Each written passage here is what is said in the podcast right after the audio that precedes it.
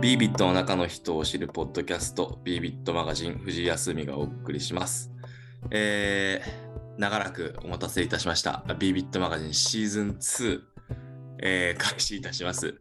えー、お相手は私と、えー、どうぞ。高橋祐之介です。よろしくお願いしますす。お久しぶりですね。そうですね。あの、シーズン2始まりましたね。あ、シーズン2始まってたんですね。いきなり言ってみたけど、シーズン1、シーズン1気づいたら終わってたからね。ああ、ちょっと知らなかったですわ。そうだね。本当に、本当にすいません。ちょっとねああ毎回こんなこと言ってるよね。そうですね。最近こういう回、シーズン1の終わりはそういうのが多かったですよね。シーズンの1の終わり、本当継続できなくてごめんっていう話をしてるのが3回ぐらい ありましたよね。続いてるだけっていう感じだったね。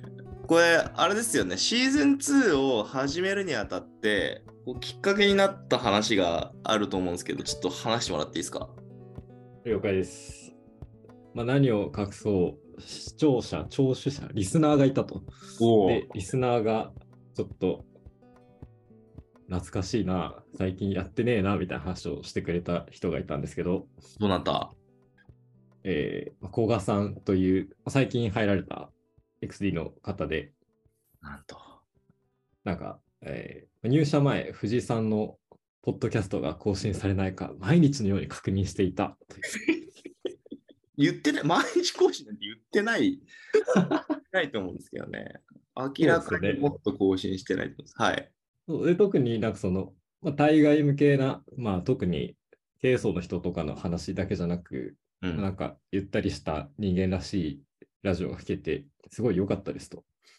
で、なんかこう、社内の人よりこう内定もらって、入社前のちょっとなんかいろいろもやもやしてる人とか結構聞くんじゃないかな、みたいなことを言ってくれてますと。いう反応があり、やばいじゃん、ファンいるじゃんっていう。まあちょっとファンっていう、だいぶあれだけど、そうだね。毎日待ってるやつからファンですよ。あ、それ毎日待ってたらファンでしょうね。毎日待ってるやつはやばいやつだと思いますけど。そうですね。ありがたいな、コカさん。いや、本当にありがたいい。ですよね。他なんか言ってました？まあなんか、藤井さんがおそらく忙しいだろうという推察のもとはい、別に藤井さんじゃない人が進行するのでも聞く人はいるんじゃないかな、みたいなことは言ってたり言ってなかったりっていう感じですよね。来ましたね。来ましたね。これでシーズン2、高橋祐介編が。そんなジョジョみたいになんか変わってくる。い やそうだね。こう、脈々と受け継がれて高橋祐之介編の後誰なのか。ちょっとね、河村真央編はね、ちょっと危ない気がするんで、任せられるかちょっと不安なんだよな。逆にいいかもしれないけどな。そうですね。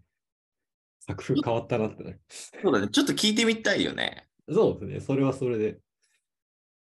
なんか、まあ別にシーズン2にそういう回があってもいいですもんね。普通うん、一回やってみようん。う。今今何の話してんだっけ？みたいな、ありそうな気もするんだけど。そうですね。なんか女性同士集まって、なんかコロコロ話が変わりまくる回とか聞いてみたいです。これはなんかちょっとあれだな。ちょっと未知な感じはあるな。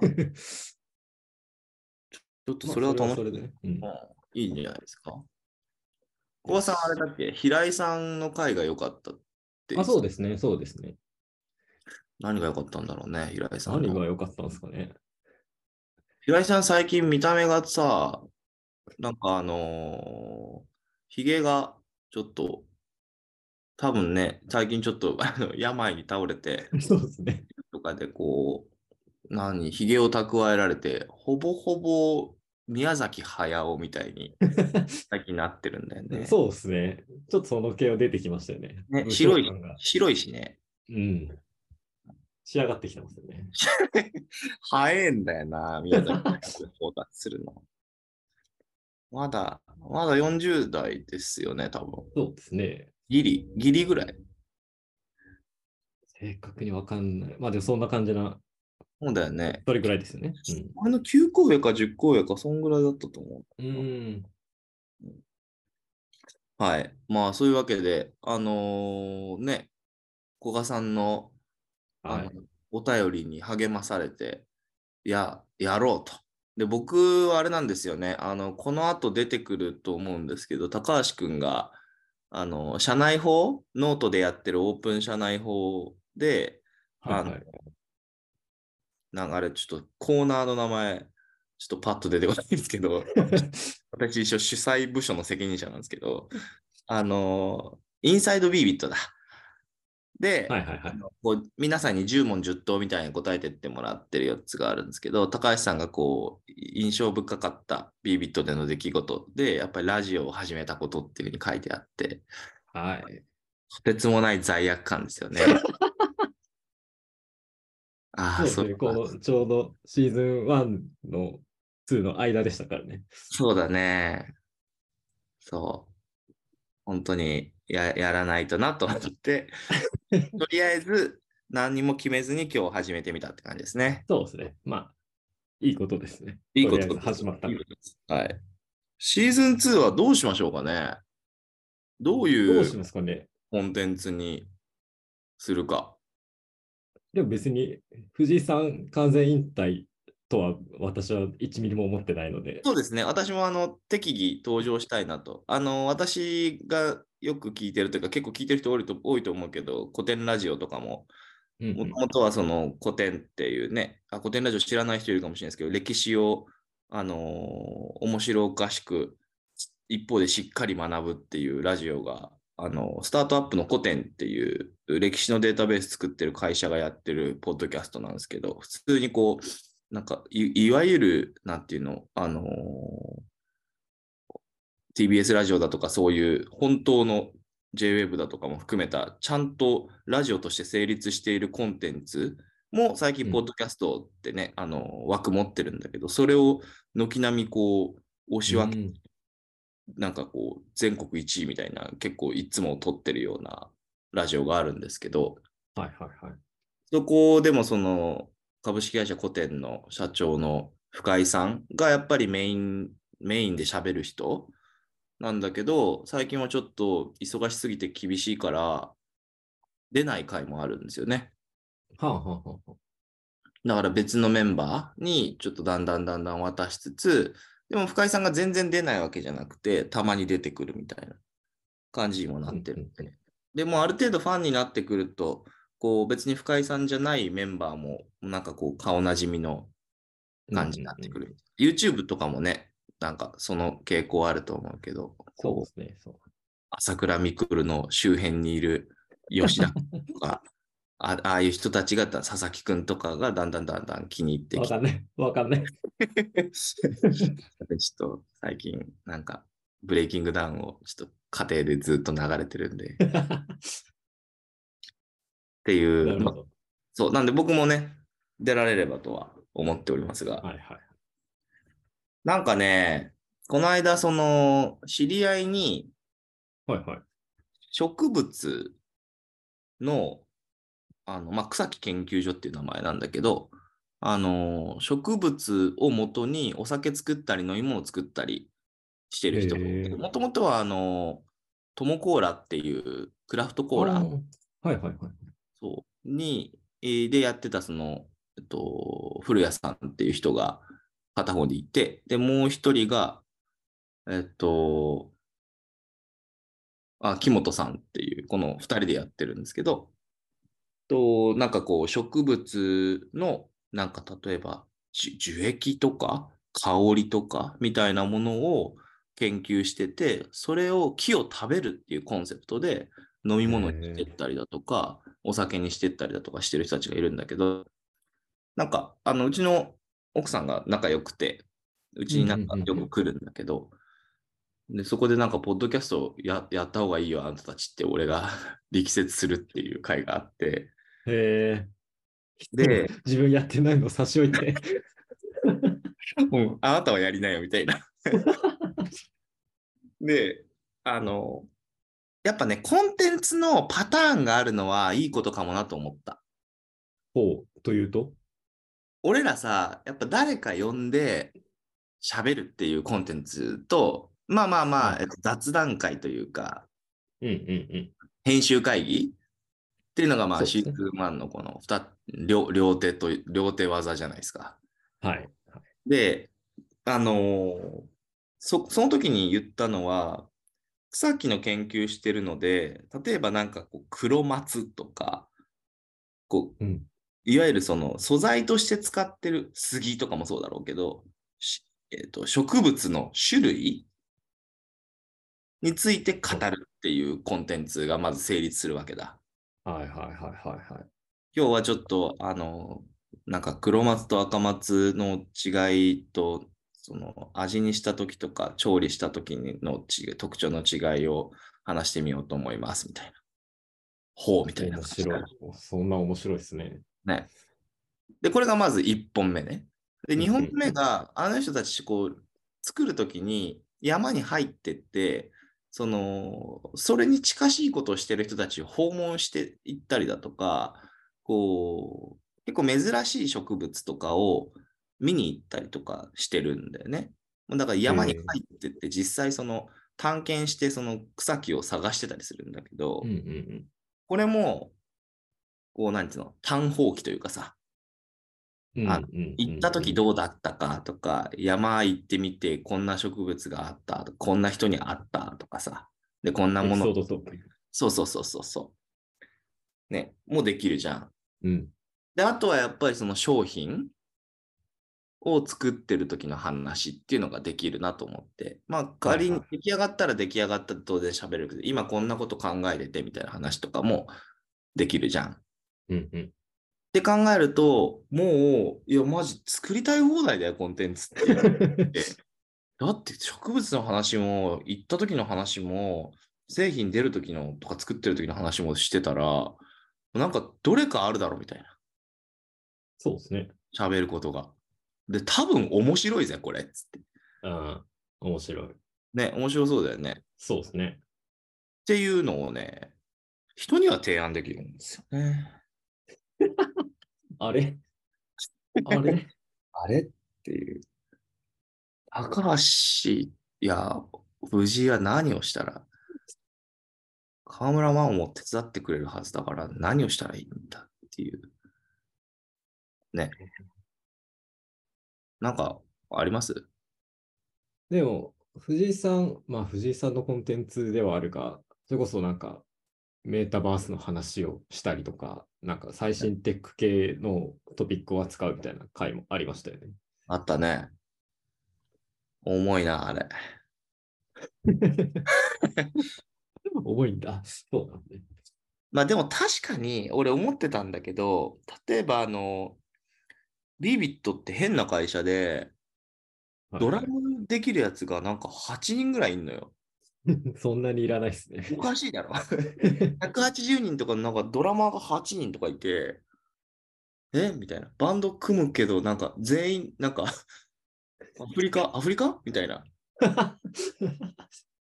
感じ。サンバ？アフリカ？みたいな感じになるんだけど、あのーなんかそういうさ、2を集めて語らずうんうんみたいなのもさ、もしかしたらうんうんうん面白いかもしれないよね。それ面白そうですね。ねで、何話していくかわかんないんだけど、一人、あ、だからそこに真央ちゃんがいればいいんだけど、ああ、いいっすあ、ね。いないんすかっすねそれみたいな。なんすかそれみたいな。例えば、ね、高橋くん、ちょっと誰が喋れるのかわかんないけど、あの、服の話とかをさ、はいはいはい。したらいいわけじゃん。そうですね。誰？誰だろう、臼井さんとか。ああ、臼井さんね。臼井くんは結構服、服音楽も詳しいんだよな、あの子。いけますね。臼井さんって誰でしたっけ？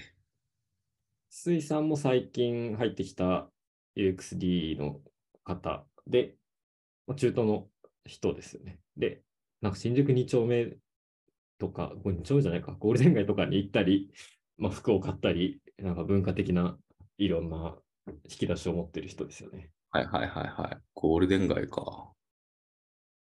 ゴ伊勢丹大好きって言ってました。そっか。なんか、ね、そういう共通の趣味を語ってみよう会もあるかもうんね。うんうん。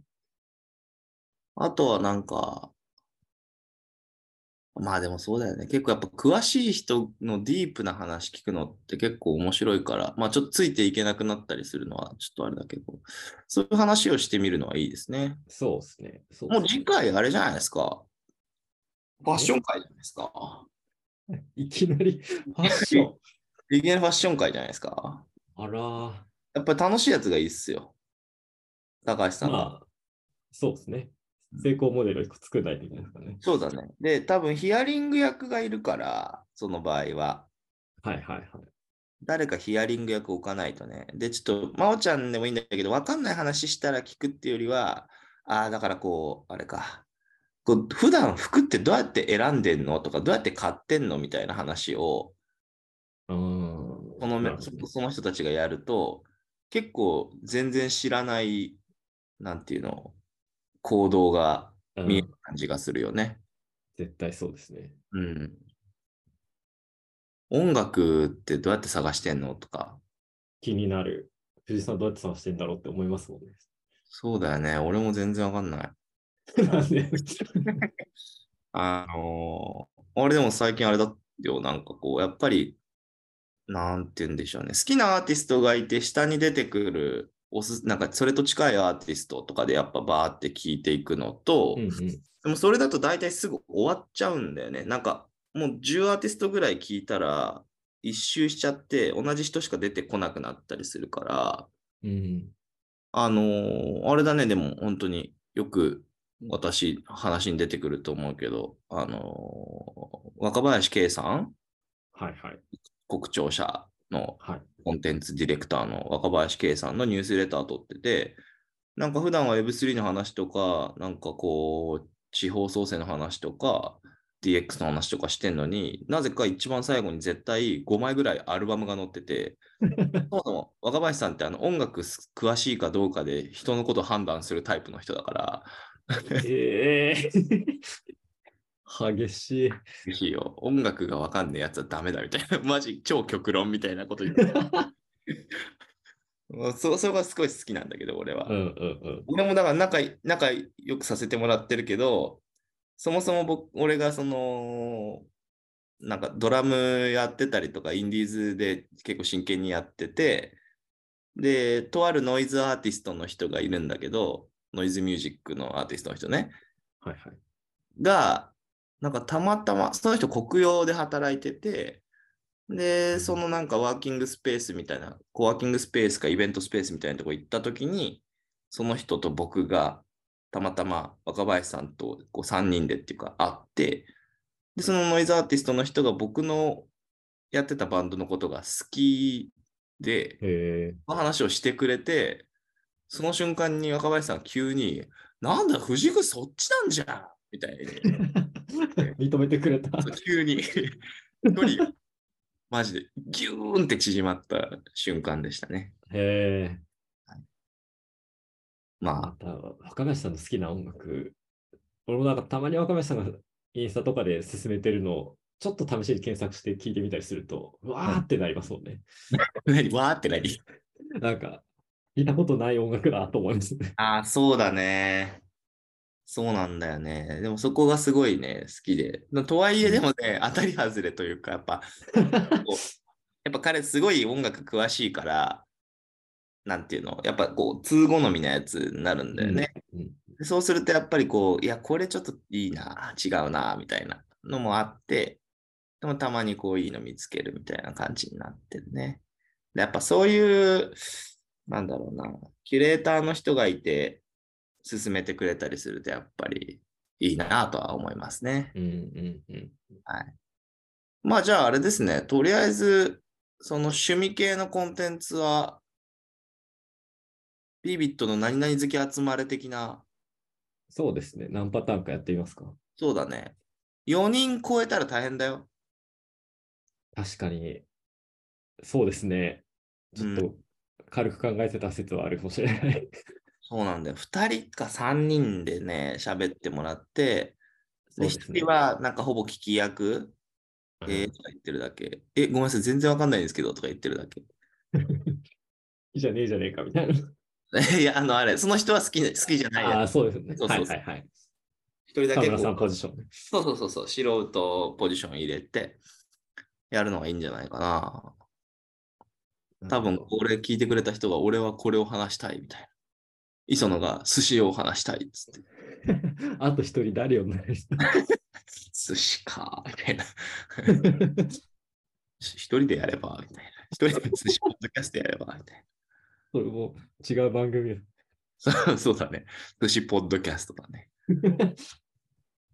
あそうだね。そうですね。ありえますね。うん。あとはまあ UX 系のやつやるっていうのあるけど、俺ね、もしかしたら UX 系のポッドキャストね、協会の方でやるかもしれないんだよね。あ、そうなんですね。うん。まあ、協会、ちょっと知らない人いるかもしれないからだけど、UX インテリジェンス協会っていう協会作って、まあでもみんな知ってるとかと UX 検定基礎っていうのを多分夏に受けてくれた人も結構いると思うんだけど、あれをやってるのが UX インテリジェンス協会という協会で、まああの、ビビットと電通デジタルさんで一緒に作った、まあ一般社団法人ですな。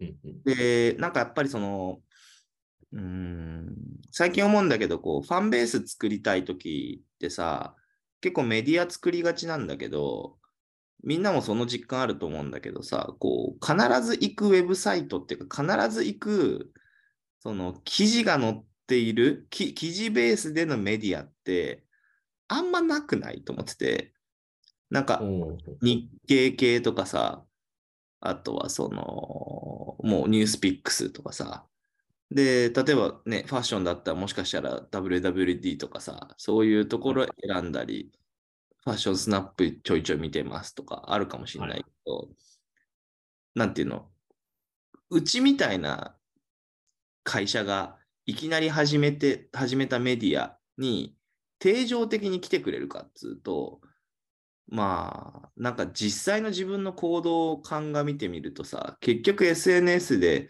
流れてきたりさ、会社でうん Slack で紹介されてたりっていうさ、やっぱりこう、点在するというか、バラバラになってて記事ベースで認知するじゃん。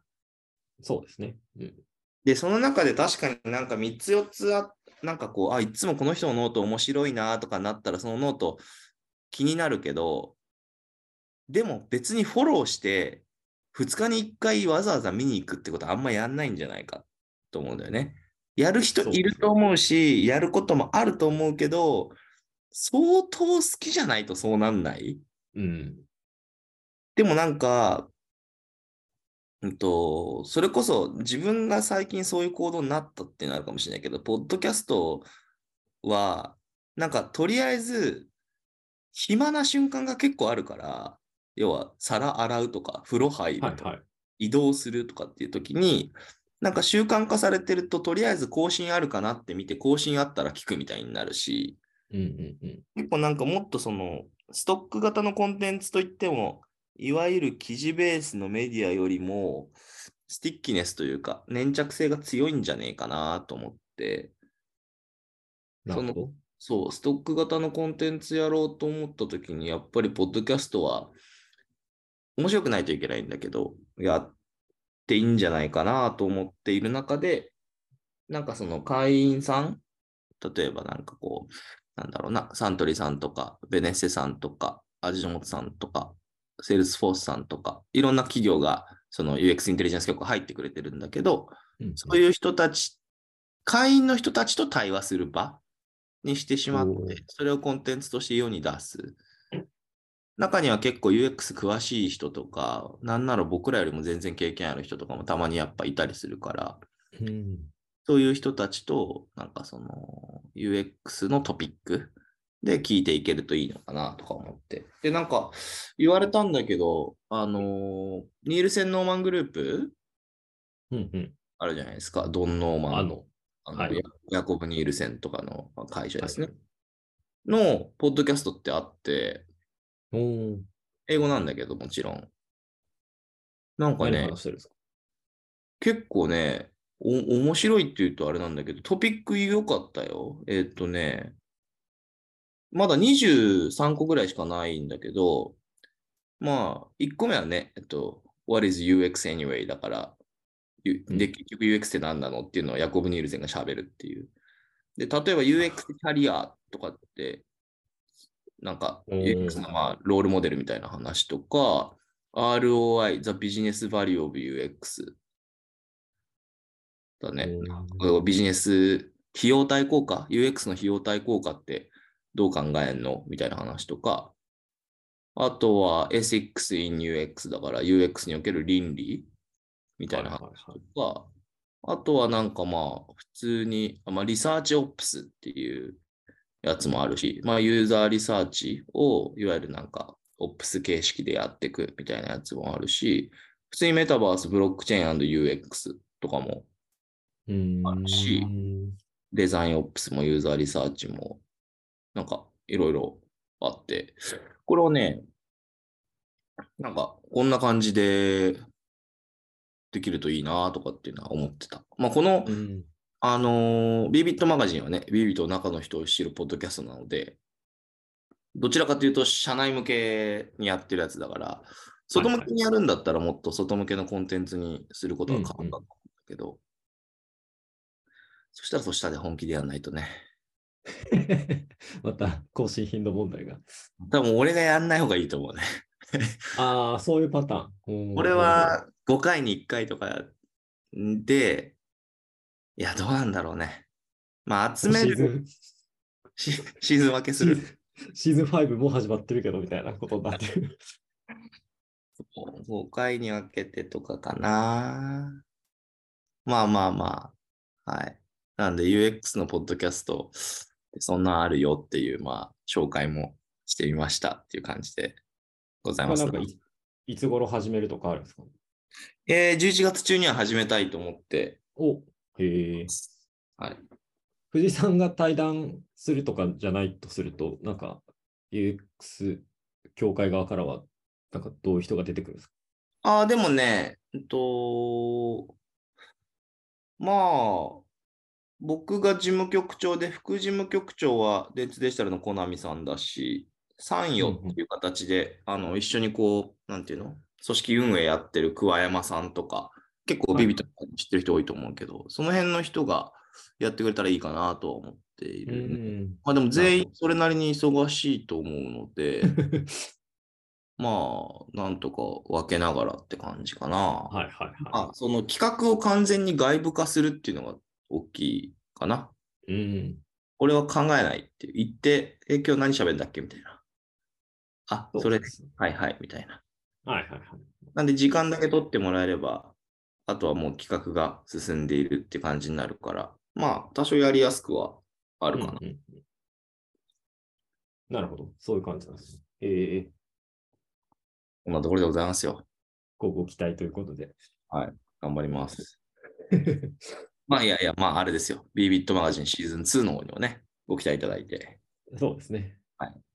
次回は、えー、ファッション好きの生態系っていうタイトルでお送りしますんで。おお。むちゃくちゃ、無茶ぶりが。